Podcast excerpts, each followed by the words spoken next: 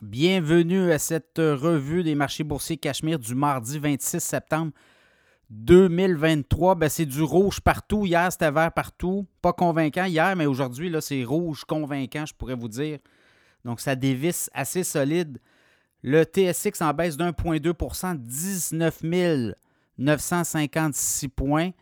Le S&P 500 baisse de 63 points, moins 1,5% 4273. Le Dow Jones en baisse d'1,1 33 618 points. Le Nasdaq en baisse d'1,6 13 063 points. Le baril de pétrole remonte de 94 cents à 90,62 Le Bitcoin en baisse de, en baisse de 80 26 275 et l'once d'or 1918 et 70 US l'once d'or. Ben, la nouvelle du jour, c'est l'économie du Québec qui est en panne.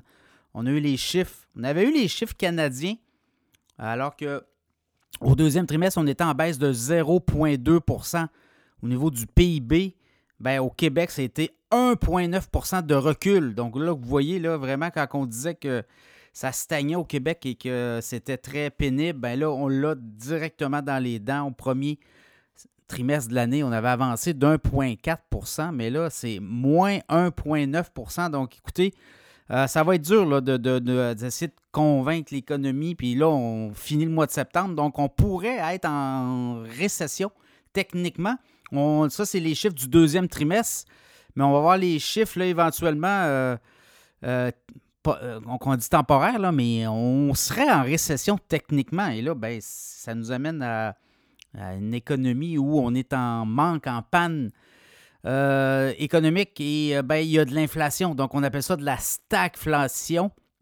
Est-ce que c'est là-dedans qu'on s'aventure pour les prochains mois? On dit qu'on pourrait sortir éventuellement du marasme parce que le deuxième trimestre, on va les chiffres un petit peu plus tard, mais on rentre dans le, dernier trimestre de l'année. Le troisième trimestre de l'année va être connu bientôt et euh, on aura le quatrième trimestre. Donc, on pourrait peut-être être en récession pour un petit bout même jusqu'en 2024 qu'on dit. Donc, ça va être à suivre de ce côté-là. Euh, sinon, euh, je regarde aux États-Unis, les grandes nouvelles, ben, c'est surtout euh, le Bureau de la concurrence hein, qui dépose des accusations contre Amazon.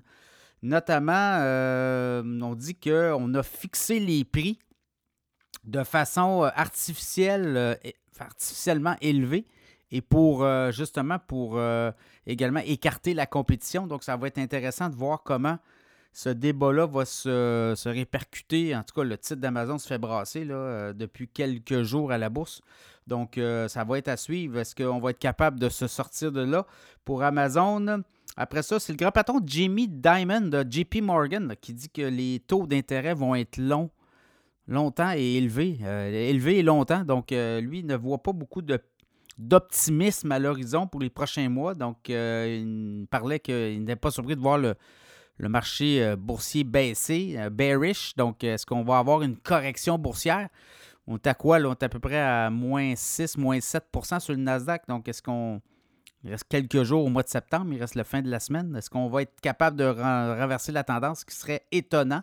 Donc, on pourrait avoir un mois euh, tout près d'une correction boursière au cours des prochaines séances boursières. Ça sera à surveiller.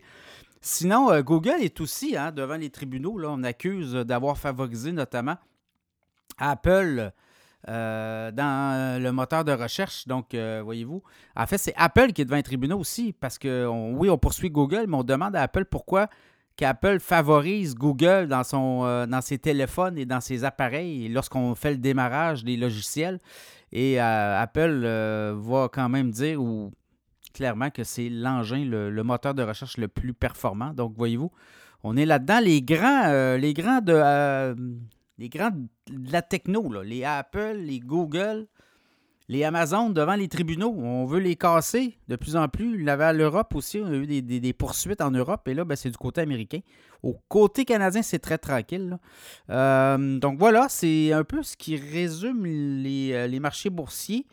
Demain sera un autre jour, comme on dit, donc euh, on va surveiller les, les rebondissements possibles.